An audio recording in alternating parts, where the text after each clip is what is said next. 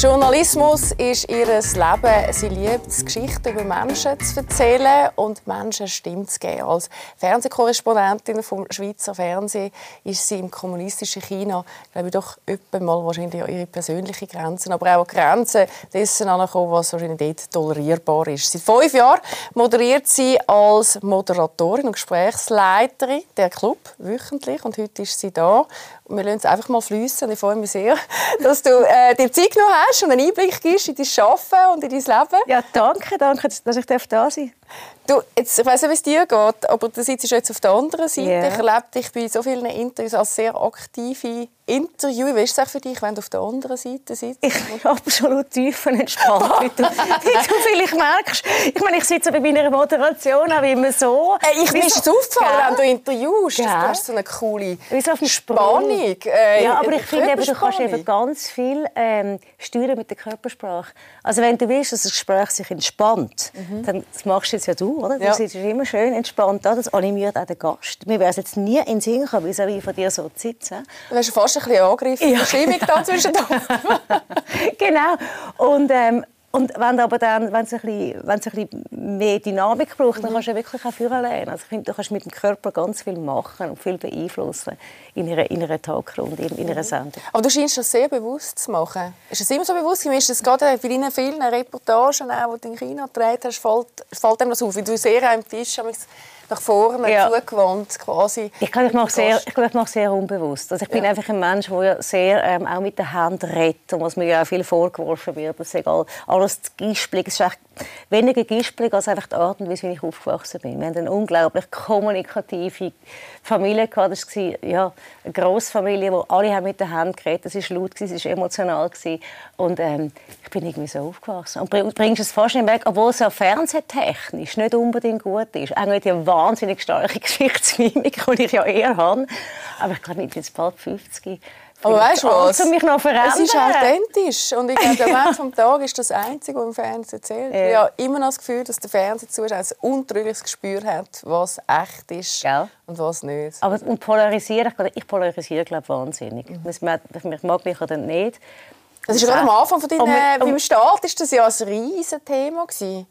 Hat dich das genervt oder was hat das mit dir gemacht? Meinst du, wie ich mich äh, bewegt habe? Ja, genau. Ja, wo wir alles angefangen haben zu ja. schauen, was macht denn die Barbara? Oh, und die ist, äh, genau. ist so Gispelig und so. Ich weiss noch, die Weltwoche hat mich sogar mal als Chefturnerin ähm, äh, bezeichnet. Nein, ich bin auch recht gut mit dem umgegangen, weil ich bin in China war. Ich habe, äh, ich habe meine Sachen gemacht und wenn ich etwas erzählt habe, wo ich meine Hand brauchte, um das zu unterstreichen, habe ich das einfach gemacht. Und ich habe das Gefühl, hey, ich bin so, wie ich bin. Was ich schon muss, habe ich lernen ist, den Kopf ruhig haben, wenn ich in die Kamera rede. Und relativ schnell habe ich dann nur noch mit Anklipp-Mic geschafft, weil der geht ja nicht, oder? Wenn das Mikrofon in der Hand ist, ist es relativ schwierig mit dem Ton.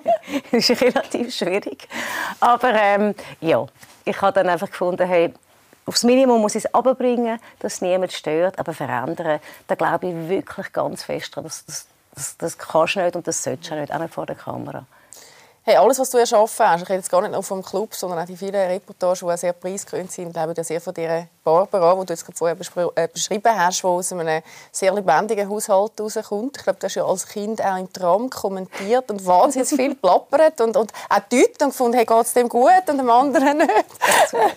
Nein, ja, das stimmt. Ich bin, ähm, ich habe äh, mit, wir hatten kein Auto gehabt, muss vielleicht so anfangen. Darum sind wir immer Zug gefahren. Und ich habe aufgehört, habe ich einfach eine Haarbürste mitgenommen als Mikrofon, wohlverstanden. Und Schon damals? Ja und hat die Leute interviewt. Und ich habe eben so ganz, ich habe dort schon eine, wirklich eine ganz eigene Technik gehabt. Ich habe ganz harmlos angefangen, wo eine gehen sie, wie geht's ihnen? Und bin dann relativ schnell so auf die Heavy Hitters gekommen, brüllen sie, wenn sie allein sind, haben, die, haben sie Angst vor dem Tod. Und sie erwarten sie nicht unbedingt von einem, weißt, sieben, achtjährigen Kind mit herzigen Zopfen, mit her herzigen Löckchen, großen Augen. Irgendwann sind meine Eltern nur noch in der Randzeit dazu. Aber das ist ja herzig. Sie haben, sie nicht unterbunden. Nein. Nein, ich glaube, es wäre einfach nicht gegangen. Nein. Woher ist das gekommen? Das heisst, du hast sehr früh das Bedürfnis gehabt, ähm, zu senden, oder? oder? Ja. Äh, Absolut. Mit dem Frieden richtig scheiß zu Ende. Genau. du, ich glaube, es kommt ein davon, wie du aufwachst. Mein Vater war für einen Kommunikationstrainer. Mhm. Äh, meine Mutter war Märchenerzählerin. Mein, äh, mein Onkel war der Gründer von Moonschanz. Also gut, das ist zwar eine Pantomime-Gruppe, genau das Gegenteil, aber er hat, hat auch ein Sendebedürfnis mhm. gehabt. Und wenn du in dieser Familie aufwachst, ähm, dann nimmst du das mit.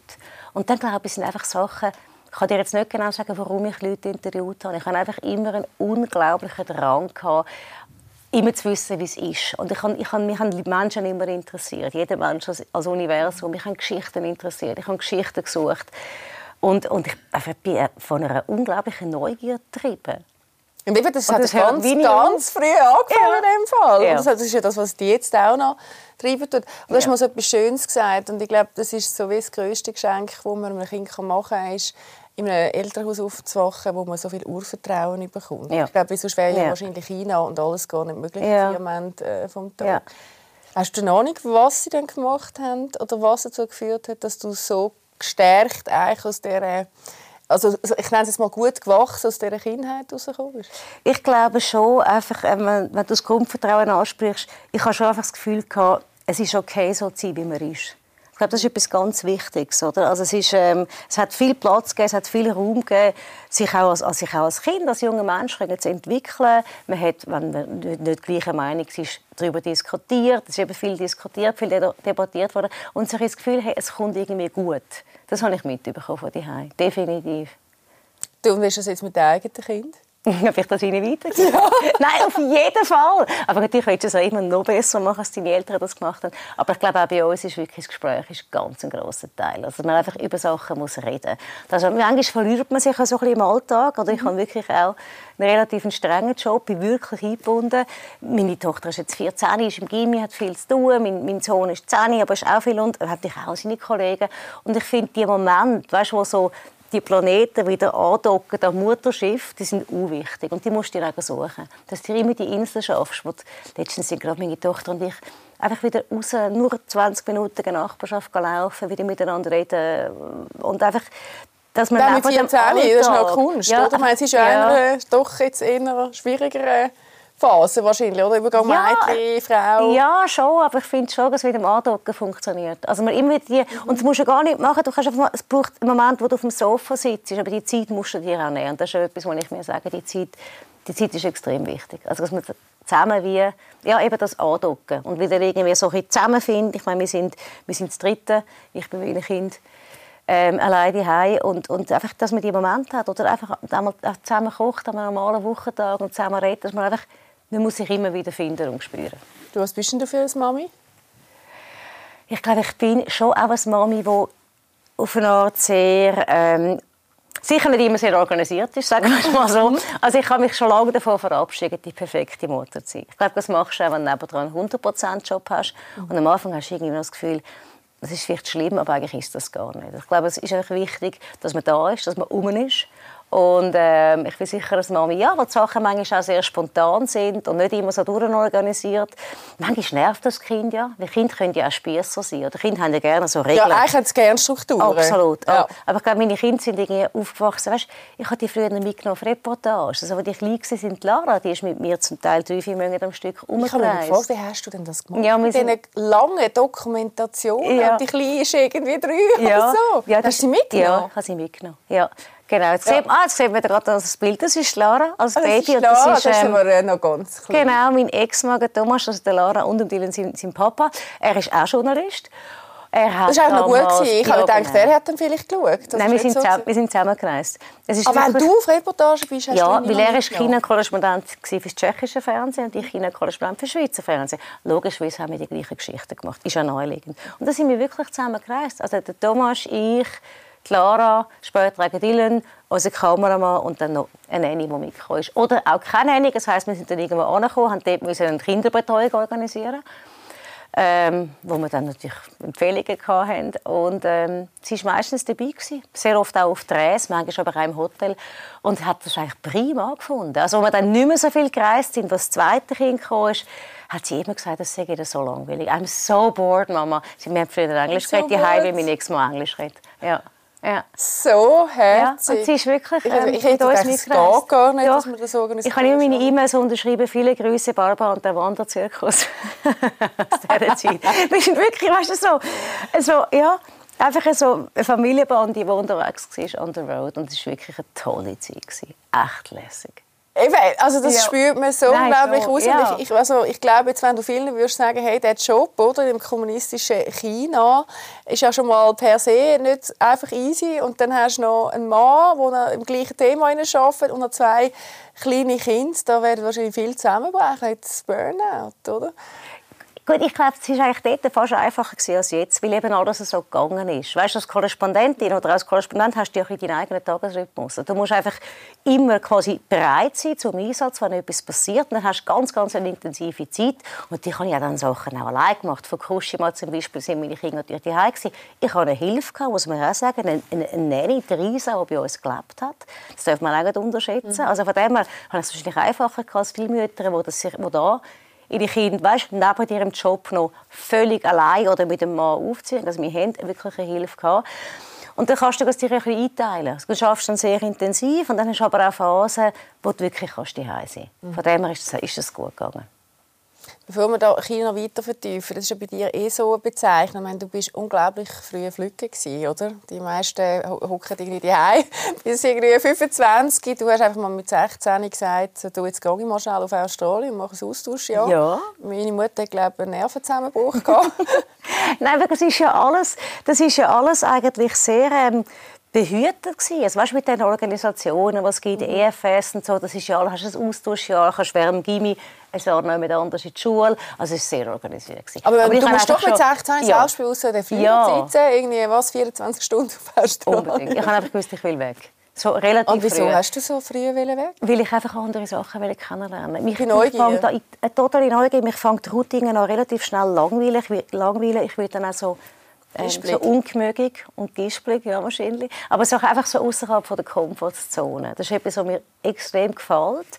Weil ich finde, es gibt dir immer wieder die Chance, etwas ganz Neues zu entdecken, neue Flüge zu schauen, neue Geschichten zu sehen, neue Lebenswelten. Hat mich immer fasziniert. Und es ist einfach ja, ich habe mir so Sachen wie nie zweimal überlegt. Es war auch nicht, ich will nicht in der Schweiz sein. Es war mehr, Du hast ich gesagt, mal so viel. Neues noch kennenlernen. Genau. Das hast du mitgenommen aus dem Jahr? Aus dem Jahr dort? Ja. Äh, ja, Australien ist natürlich, das ist sehr viel, dort ist sehr viel lockerer ist alles. Also ich meine, dass die Leute anders miteinander umgehen, dass alles sehr laid back ist, dass, äh, es ist ein anderer, relaxterer Lebensstil, der mir eigentlich sehr gefallen hat. Äh, spannend bei dir ist ja auch, oder? du hast mal noch Wirtin werden oder also zumindest Genau. liest man das in deiner Bio. Ja, ich dann gedacht, sicher. Irgendwie passt das, äh, wie passt das eigentlich? Aber gut, wenn ich dir jetzt so zuhöre, kann ich mich im Fall total gut vorstellen, in einer Beiz rein. Ja, gell? Nein, es ja, ist doch auch, es also ist du doch auch etwas- eine unglaublich eloquente, unterhaltende, äh, die Leute kennen wahrscheinlich nur wegen dir. Wahrscheinlich hat nie etwas zu essen bekommen. Ich habe einfach mit allen immer Am Boden irgendwann mal easy, weißt du. Nein, ich habe auch gefunden, das ist einfach das Gastgewerbe, finde ich irgendwie, äh, du bist sehr nah bei den Leuten. Das hat sehr viel mit Leuten zu tun. Das ist wirklich ein People-Business. Und was ich gelernt habe im Gastgewerbe, ich habe wirklich gelernt, arbeiten. Das ist richtig tough. Die Präsenz- Körperlich auch, gell? Körperlich, die Präsenzzeiten, die du hast. Aber eben auch da sein für Leute. Also Leute wollen ja, sie wollen ja immer, will irgendjemand etwas. Oder? Und du musst wirklich da sein, du musst wirklich hören, auch wenn es dir ähm, mal überhaupt nicht gut geht, musst für deine Gäste da sein, musst, ich habe dann auch Teams geführt, musst für die Angestellten da sein. Ich habe sehr viel gelernt. Und ich habe eigentlich gefunden, es ist so nah bei den Menschen, ich glaube, das wäre es noch für mich. Und dann bist aber- trotzdem nicht geblieben? Nein, es ist dann gleich anders gekommen. Aber, ich, aber weißt, ich plane mein Leben halt nie. Das glaube ich nicht. Du hast es ist keinen einfach, Plan, oder? Es ist einfach irgendwie... Es ist dann einfach anders gekommen und es hat auch gestimmt. Ist das Fügung oder Zufall, gewesen, dass du zum Fernsehen gekommen bist? Ich glaube nicht an Zufall. Glaubst du an Zufall? Ist das Fügung? gewesen? Nein, ich weiß Wieso nicht. glaubst du an Fügung? Nein, ich glaube auch nicht an Fügung. Aber, aber irgendwie, ich, ich habe ja wahrscheinlich, hätte es mich sowieso mal dort Angetrieben. Aber ich bin wirklich per Zufall an- dran gekommen. Ich bin effektiv am Servieren gewesen, im Kreis 6 in dieser, in dieser Gartenrestaurant. Und dann ist ein netter Herr gekommen und ähm, hat dort... Äh, ja, hat dort bestellt und wir sind so ins Gespräch gekommen und so. Und ich habe herausgefunden, er hat eine äh, Produktionsfirma, Weiss Productions. Die haben Leute gesucht und ähm, Du, du redest von ja, Martin Weiss? Ich rede von Martin Weiss, ja. Und ich so, ah, du, hast, du hast nachher ein Taxi gehabt? Ja. Genau, steht das habe ich, ich auch angefangen Ja, genau. Und dann habe ich gesagt, eigentlich, ja, das, das tönt noch gut. Ich, weiss, ich kann ja nicht, lang, nicht bis Leben lang servieren und so überhaupt. Und Hast dann erinnert an deine Bürste im Tram? Genau. Und ich dachte, ich habe es doch gewusst, dass es so kommt. Schon viele Jahre später.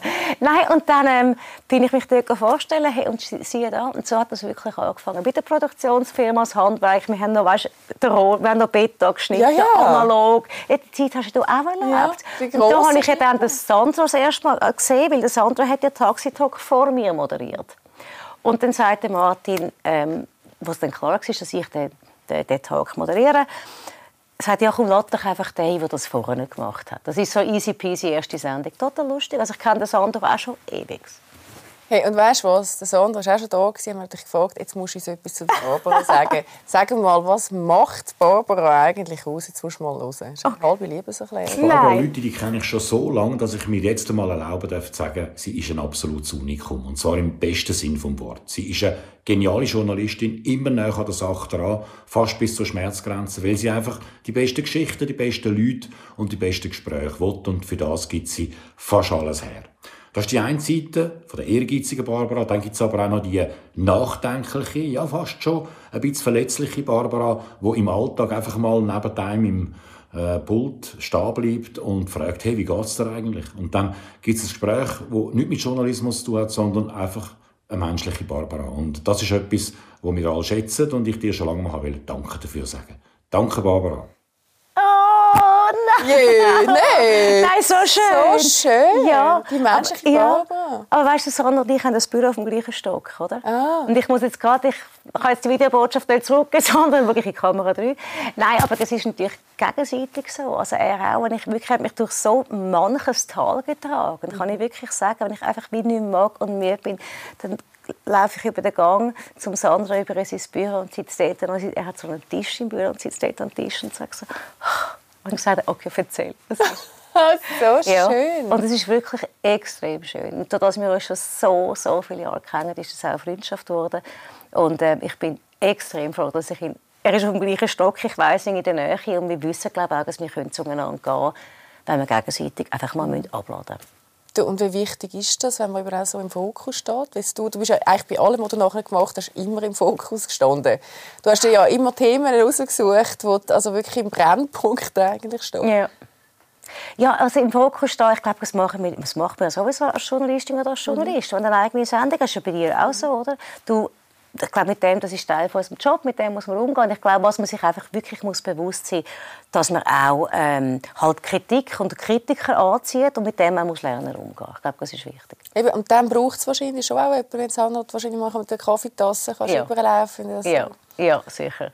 Wo man sich gegenseitig so. wahrscheinlich dann ein bisschen ja, helfen und stützen, oder? Absolut. Ist er auch der, der beim Stab im Club dann gefunden hat, du chill mal runter alles gut. und nicht so viel mit den Händen fuchteln. Dann hat Blickschlagziele hat ihren Teil übernommen. Dann zurückgenommen. Nein, aber schau, das ist ja völlig klar, dass du irgend, also was ich schon lernen das ist sehr interessant. Ich bin so unsere Frau in China gewesen. Weißt, oh, Frauen das dort gemacht, weil ich habe einen Vortrag gehalten über China, wo ich da ja. bin und hat mich immer gefragt, wie schaffen sie das alles und mit Kind und was auch immer und tolle Reportagen. Und nachher kommst du in einen Tag und du wirst vom ersten Moment einfach wirklich brutal, nicht nur, aber auch kritisiert. Und ich glaube, der Tag ist aber sowieso ein Format, das kritisiert wird, weil es mhm. ist wie ein Fußballmatch. Mhm. Also jeder, der zuschaut, denkt, nein, da könnt ihr auch nein. Und mhm. Leute, warum hast du jetzt die Frage gestellt und jetzt hast du den Steilpass verpasst und wenn du auf sechs Leute musst aufpassen musst, also aufpassen sind, ich muss die ja nicht betreuen, aber wenn du ja versuchst, die alle zu Wort zu kommen, hast du ja manchmal nicht immer alles im Griff. Und ich glaube, ein Tag wird auch kritisiert, wie natürlich ein Tag eigentlich wie eine Wertedebatte führt. Also du bringst Menschen zusammen, und ich finde es ein unglaublicher Luxus, 75 Minuten Zeit haben. Du bringst Leute zusammen und du kannst eigentlich wie eine Stimmungslage aufnehmen. Gerade in grossen gesellschaftspolitischen Fragen finde ich das sehr wichtig. Und dann hast du immer zwei Zuschauererwartungen. Die einen wollen Konfrontation sehen mhm. und die anderen Erkenntnis. Und ich habe mich eigentlich eher für den Erkenntnisgewinn entschieden, mir ein bisschen Konfrontation. Aber es ist klar, da gibt es ganz viele Leute, die das anders sehen. Komm, wir hören doch mal, wie Herr Frau Schweizer dich denn wahrnimmt. Also aus dem Thema raus. Dann haben wir schnell nachgefragt. Ähm, das ist Moderatorin vom Club aber ich weiß den Namen jetzt gerade nicht. Beim SRF ist sie. Moderatorin vom Club auf SRF 1. Ich glaube, sie hat eine Familie, das weiß ich. Ich bin ziemlich sicher, dass sie ein Kind hat und dass sie, glaube ich, Journalistin ist oder Journalismus studiert hat, aber ich bin auch nicht ganz sicher. ich finde sie sympathisch, von der Foto her auf jeden Fall.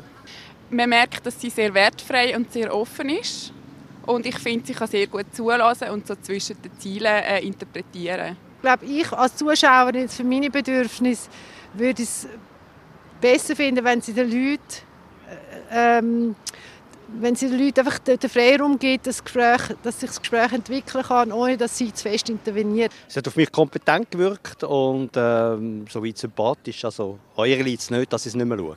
Ich finde sie sehr sympathisch.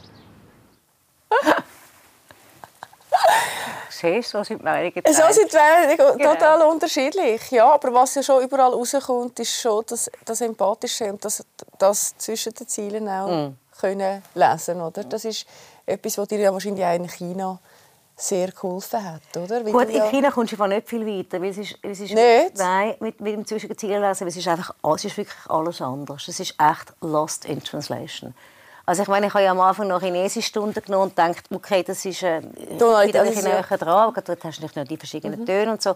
Nein, aber weißt du, ich mag mich erinnern, an so meine ersten Interviews, weil ich wirklich noch nichts verstanden habe. Dann fragst du irgendwie, was ist denn Ihr Beruf? Nachher redet meine Übersetzerin eine halbe Minute, sie redet eine halbe Minute, meine Übersetzerin schaut zu mir und sagt, she's a teacher.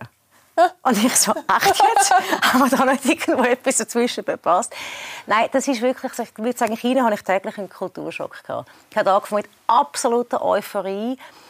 Ähm, ist dann so abgeflacht auf Verständnis, Unverständnis und totale Depression. dann hat es wieder neu angefangen.